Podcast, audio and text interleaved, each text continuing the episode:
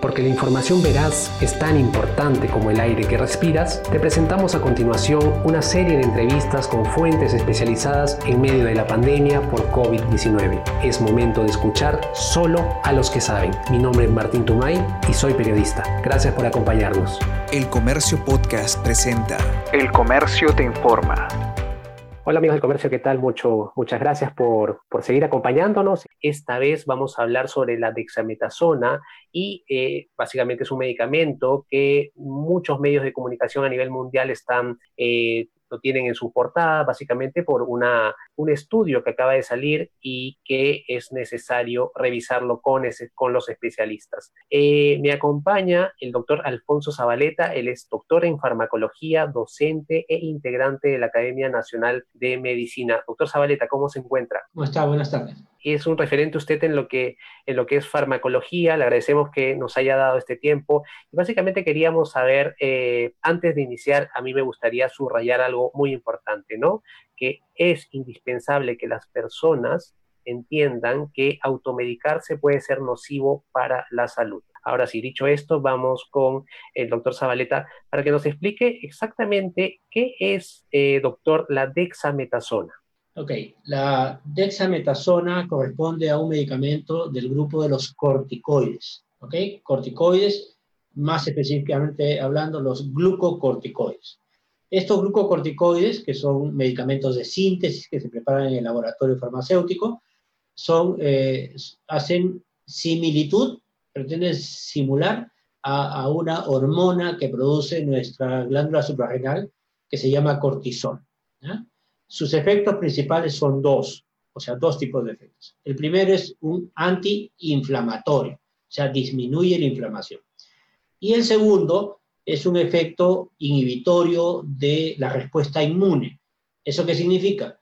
Que afecta a nuestras células ¿no? que nos defienden, eh, disminuyendo su actividad, eh, en particular eh, leucocitos y linfocitos, que son células defensivas. Bueno, entonces, ¿Por qué en COVID? ¿Por qué plantear su uso en COVID? ¿Ya? Primero vamos a hablar de esto y después vamos a hablar de los pros y contras del anuncio que se ha dado uh, a los medios masivos por los investigadores de este estudio. ¿okay? Vamos a hablar de algunas cosas ahí. Eh, en principio, el, la enfermedad o la, que, sus, que, viene después de una infección por el virus del COVID, eh, ¿no? tiene dos etapas. Una primera etapa, que es el momento en que el virus infecta las células y se mete adentro y empieza a reproducir. Esta etapa dura más o menos 14 días. Los cinco primeros días son silenciosos totales porque el virus se está reproduciendo dentro de las células. A partir de eso, del quinto o sexto día, entonces ahora el virus ya se rompen las células y empieza a salir el virus. Y empieza pues la fase de transmisión, de transmisión, aunque el paciente no tenga síntomas. ¿ya? 80% de los pacientes no hacen síntomas, a pesar de que tienen el virus y están botando el virus. Otro 20% de pacientes va, va, a cursarla más o menos con unos pequeños síntomas durante la segunda semana. Esta es una etapa que no tiene mayor inflamación. La siguiente etapa, que comienza alrededor de, entre el día 15, 16 al 20, ¿no? Eh, es una etapa que está mediada por una respuesta eh, inflamatoria, lo que llamamos ¿no? la, la, la, cascada inflamatoria. ¿no? ¿Qué sucede? Que dentro de las células, la infección viral produce una serie, hace que la célula produzca una serie de componentes que son llamados componentes inflamatorios. Por eso es una tormenta, hay un montón. Ese exceso de inflamación, de reacciones químicas inflamatorias, trae consigo daño a las células del pulmón, ¿sí? daño, muerte, destrucción de células y también se acompaña de otros fenómenos cuando el daño ocurre en los vasos sanguíneos. Entonces se produce coagulación, fenómeno trombótico que hemos estado hablando días pasados. ¿no? Sí. Entonces, conforme esto se vaya acrecentando, el paciente va a sentir más dificultad respiratoria y se va a poner peor, ¿no? más grave. Entonces, llega un momento en que no puede respirar bien y hay que ingresarlo a la UCI, la unidad de cuidados intensivos, para que lo conecten a un respirador artificial, que lo ayuda a respirar, ¿no? pero que tiene gran problema, gran dificultad, porque las membranas de los alveolos están dañadas, entonces hay poco paso del oxígeno por ahí. Entonces, la, la, presión positiva del respirador es la que de alguna manera nos, ayuda a ventilar. ¿no? Ok, entonces para esta segunda etapa, donde hay inflamación. Ya se ha especulado desde hace varias semanas, desde que comenzó la epidemia, el usar o no usar corticoides. Antes se, discutía si lo usábamos al comienzo o no lo usábamos. Ahora ya se sabe que no debemos usarlo al comienzo, porque sus efectos es más negativo que, que beneficio. A partir de la, de la tercera semana de evolución y ya la cuarta, que es la, la etapa donde la persona siente gran dificultad respiratoria, ¿no? la cuarta semana, entonces ahí el estudio que acaba de ser, digamos, anunciado sobre 2.300 pacientes, que han sido pacientes en UCI, pacientes severos, ellos han encontrado que en su casuística eh, baja de 24% a 12% la mortalidad cuando le dan tratamiento con dexametasona. Pero fíjense, estamos hablando exclusivamente de la fase de un estudio hecho con pacientes internados. ¿Cuál es la limitante del estudio? Que este estudio todavía no ha sido publicado. Ha sido anunciado periodísticamente y se ha dado un montón de ventajas y cosas, ¿no? Los investigadores se han echado flores, ¿no? Flores por acá, flores por allá, etcétera, pero el artículo todavía no ha salido publicado. Usted sabe que para ser publicado tiene que pasar por una evaluación de referees, de, de pares, ¿no? para quienes van a evaluar si es que el estudio cumple los requisitos necesarios. Ya hemos visto las semanas anteriores cómo ha pasado con la hidroxicloroquina y con otro de ivermectina, que los estudios se publicaron y después la revista tuvo, tuvo que retirarlos de la revista porque tenían serias fallas. ¿no? Entonces, por ahora es un anuncio periodístico, claro, un anuncio periodístico alentador. Tendría un poquito de sustento el uso como antiinflamatorio, porque se sabe que los corticoides son antiinflamatorios, la desametasona, entre ellos, pero todavía no podemos afirmar gran cosa, ¿sí? Porque no estamos seguros hasta que no se lee el artículo, lo revisen un montón de investigadores más para estar seguros de que funciona. Entonces, esa es la única precaución que hay que tomar ahora. La otra cosa, vuelvo a decir, lo que se habría investigado es el uso de la dexametasona en pacientes en UCI y con respirador, con enfermedad grave, por su efecto antiinflamatorio. ¿De acuerdo? Pero no está indicado para ninguna otra de las etapas del COVID. Sobre todo la etapa inicial, para esa no está indicado. Ya, ya, lo descartaron en ese sentido. Peligros, porque siempre me preguntan por los peligros de los medicamentos. Bueno, los peligros tienen que ver tiene que ver con su mecanismo de acción y eh, con los efectos adversos. ¿De acuerdo? Eh, asociados al mecanismo de acción como antiinflamatorio, eh, se asocia, por ejemplo, a un efecto bueno y, digamos, moderado y bueno de acción antiinflamatoria, una serie de procesos inflamatorios. Conocemos, pues, artritis, ¿no? etcétera, ¿no? Una serie de enfermedades articulares, ¿no? También se usan corticoides para, para el estatus asmático, la crisis asmática severa, ¿no? no cura, pero disminuye la inflamación, los bronquios, y también se usa para enfermedades donde falten las, los glucocorticoides, ¿eh? o sea, falla la, la, secreción o la producción estas hormonas en el cuerpo, entonces le damos hormona de reemplazo. ¿De acuerdo? Eso es la ventaja. ¿Qué desventajas tiene el, el uso crónico, subagudo y crónico de los corticoides? Subagudo podría ser el paciente con COVID severo que está en la UCI, porque ahí va a estar dos o tres semanas, ¿no? puede ser un, efecto subagudo. El principal, la principal complicación de los corticoides está asociada a la inflamación de la mucosa del estómago, en algunos casos se hace congestión, hay, gastritis y en algunos pacientes puede haber úlcera, ¿ok? Y si el paciente ya tiene úlcera, entonces le va a agravar su úlcera. Es una de las primeras cosas que hay que, hay que mirar. La segunda de los efectos colaterales es que los glucocorticoides por tiempo largo van a producir aumento de la presión arterial, hipertensión arterial. Y si eres hipertenso, eso es un factor que te levanta la presión. Los glucocorticoides también son diabetogénicos porque aumentan la glucosa en la sangre. Entonces no lo deben tomar los diabéticos, que es otro de los grupos de riesgo. Y la última es que tiene una desventaja grande. Y es que cuando uno usa corticoides, incrementa el riesgo en el paciente de sufrir infecciones bacterianas agregadas, ¿sí? Y también infecciones por hongos. Entonces, sobre todo nos asusta a, todos los colegas. De que, de que estando un paciente en estado crítico le pongamos algo que le aumente las infecciones. Recuerden que el paciente con, con, su, con su conexión al ventilador es un paciente lábil que puede hacer infecciones y cuando se mete un germen, por ejemplo un estafilococo dorado de la piel, se mete ahí, entonces se lo lleva de cuento ¿no? y, lo puede matar al paciente. Entonces, es una de las limitantes serias del uso de corticoides, es una de las complicaciones que podemos ver con frecuencia. Evidentemente hay muchas complicaciones más, pero no vale la pena hablar de ellas ahorita. ¿no? Algunas que ponen en riesgo la vida del paciente.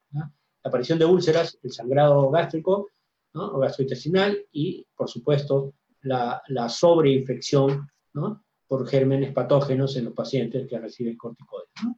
Este es otro de los problemas. Ok, doctor. Justamente usted mencionaba, hay que tener cautela básicamente porque este es un estudio que aún falta, que no ha sido publicado, falta la revisión por pares que es indispensable en la ciencia. Tengan eso por favor en cuenta. También usted mencionaba que no se aplica a todos los casos. Está, este estudio básicamente se aplicó a pacientes en UCI, pacientes con respirador artificial. También mencionaba eh, qué era exactamente este, esta medicina. Justamente, doctor, eh, hemos visto, ¿no? Una gran cantidad de nombres de medicamentos. Vimos la hidroxicloroquina en un primer momento, el rendicivir, la ivermectina también, y ahora eh, la dexametasona. Todos estos tienen quizás, para la gente que quizás no conozca mucho de medicamentos, tienen un factor común que los una. ¿Por qué, se está viendo este tipo de, medicamentos? Eh, el remdesivir es el único medicamento verdaderamente comprobado para, eh, para el COVID-19. ¿Ok? Pero ¿cuál es su problema? En primer lugar, es un antiviral nuevo, no hay mucha producción, es caro y por supuesto no está al alcance de todos ni de todos los países. ¿De acuerdo? Esa es una limitante. Ese es realmente el único tratamiento probado, ¿ok? Que es un antiviral. Eh, la hidroxicloroquina, ¿sí? Se ha dicho mucho de la hidroxicloroquina a favor y en contra, eh, en realidad es un medicamento relativamente seguro, pero en los pacientes en UCI, con un montón de medicamentos, con un montón de problemas, el paciente eh, y la combinación con una citromicina, pues eh, ha hecho sospechar a, los investigadores que pudiera haber más reacciones adversas y más mortalidad por el uso de esta combinación en los pacientes más severos. ¿De acuerdo? Por ahora se sigue planteando el uso de hidroxicloroquina con acitromicina, como un medicamento que prevendría en la etapa inicial de la enfermedad, o sea, los primeros 15 días desde la infección, ¿no? Eh, porque afecta, una vez que el virus ha ingresado a la célula, le, altera en parte su, su posibilidad de replicación, de replicación, de reproducción, y por lo tanto ese fenómeno podría producir una menor posibilidad de agravamiento del paciente y de seguir avanzando hacia la siguiente etapa más severa. ¿Ok? Lo mismo pasa con ivermectina. Ivermectina también tiene un mecanismo ahí justo eh, en unas vesículas que tienen al interior de las células que se llaman dermosomas, que es donde se, se parte del virus empieza a, reensamblarse con, proteínas y otras cosas que lo van a cubrir. Entonces ahí se sabe que la acitromicina es capaz de el único problema por ahora es que el estudio fue hecho in vitro y con dosis 100 veces más altas de las que toma el ser humano. Por eso todavía no está probado que a dosis, a dosis más bajas funcione igual. ¿De acuerdo? Pero por lo menos es una esperanza. Igual, como preventivo. Hay que diferenciar preventivo de profiláctico. Y yo ahí, discúlpeme que me vaya a otro tema y que les pongo un ejemplo súper claro. Cuando un hombre y una mujer tienen relaciones sexuales, para evitar la transmisión de los gérmenes que producen infección de transmisión sexual, por ejemplo el SIDA, ¿no? la gonorrea y otras enfermedades, usa un preservativo. ¿sí? ¿Qué hace el preservativo? No deja pues que, el virus, en este caso del SIDA, eh, llegue a la, piel del órgano sexual masculino y que lo infecte. ¿De acuerdo? No lo deja llegar. Para eso no tenemos en este momento ningún medicamento que sea, que sea así profiláctico, ¿no? que sirva para profilaxis, o sea, que sirva para impedir que nos infectemos. Los dos, hidroxicloroquina y, y ivermectina, actúan cuando el virus ya infectó a la célula y adentro de la célula. ¿De acuerdo? Ahí lo que hablamos es prevenir las respuestas más severas y la progresión de la enfermedad hacia los cuadros más severos. Por eso se habla de prevención. ¿Quiénes deben tomar medicamentos preventivos? Aquellos aquellas personas que han estado expuestas a una persona que tiene COVID positivo.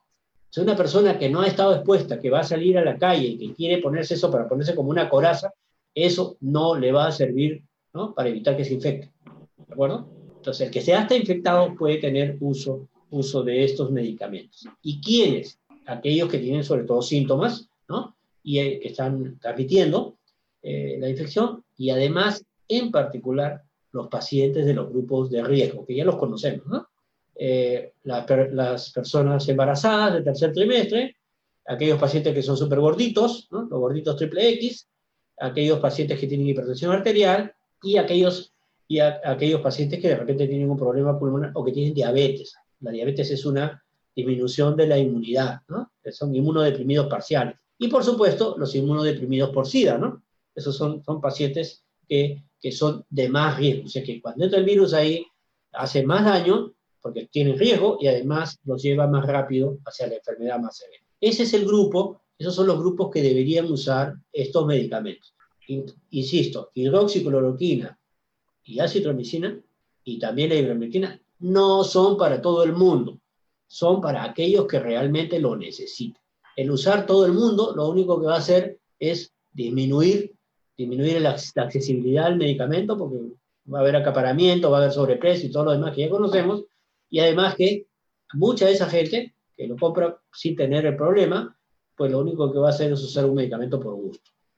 Ahí sí hay que poner, se expone pues, a los riesgos que tiene todo medicamento de tener efectos adversos. ¿ok? Los efectos adversos de, de, ivermectina son escasos, son rarísimos. Y en el Perú se ha usado este medicamento por muchísimos años. Pero como digo, no hay que abusar, no hay que abusar de los medicamentos cuando no les corresponde tomarlos, ¿no? Ese, es más o menos el esquema. Con, con estos, este caso de los corticoides, peor, ¿ya? Porque eso no se debe usar en los primeros 15 días, o sea, ni como preventivo ni como nada. Dejen a los médicos que cuando se confirme decidan si van a usarlo en sus pacientes, si el paciente no tiene mayor riesgo de agravarse, ¿no? O de sobreinfectarse, pero eso, eso es ya un criterio médico, no es para uso de la población en general aunque salgan muchos, muchas uh, portadas de periódicos que hablen de maravillas, no, no es así. Por lo menos ni siquiera en el estudio que acaba de salir. Por lo menos ya está claro que en los primeros 15 días no debemos dar eh, corticoides. Y tampoco antiinflamatorios, ¿no? No esteroidales, los AINES, ¿no? Uh, como piroxicam, esas cosas, no, no, no, se debe, no se debería usar en la primera etapa porque al contrario, en lugar de ayudar, empeora el cuadro, ¿no? Ok, entonces, doctor, ¿cuál es el curso que va a seguir este medicamento, la dexametasona? Ya, el curso que va a seguir es, si se demuestra que funciona, lo van a seguir manejando o lo van a manejar como una, un medicamento más, pero en los pacientes graves con, que están en la UCI. ¿sí? Ok, doctor. Sí, genial. Eh, no me voy a cansar de decir nunca que es el momento de escuchar a los que saben, y los que saben en estos momentos son los profesionales que han estudiado para eso. Eh, ahora, finalmente, le doy el pase. Si quiere, por favor, agregar algo, comentar algo, adelante. La verdad es que no tenemos una, muchos medicamentos para escoger para enfrentarnos al COVID. Esa es la realidad.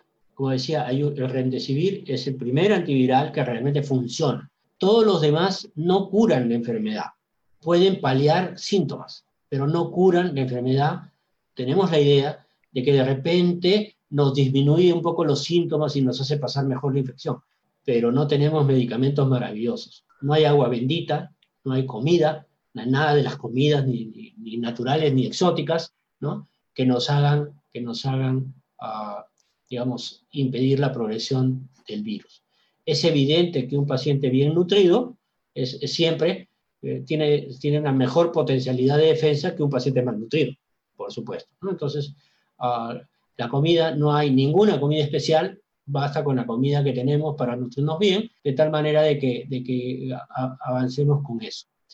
Todos los días salen, ah, incluso se ha hasta propagandizado un, un clorito de sodio que sirve para limpiar piscinas para que la gente se lo tome. Por supuesto, se va a intoxicar. ¿no? Eso, no sirve para eso. Y no nos va a lavar el intestino, ni nos va a lavar el cuerpo, ni nada de eso. ¿no? O sea, no hay, hay mucha falacia, como ustedes conocen, mucha mentira que parece verdad dentro de las noticias y dentro del Internet.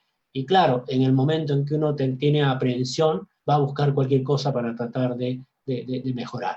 Lamentablemente las pandemias y las epidemias son así.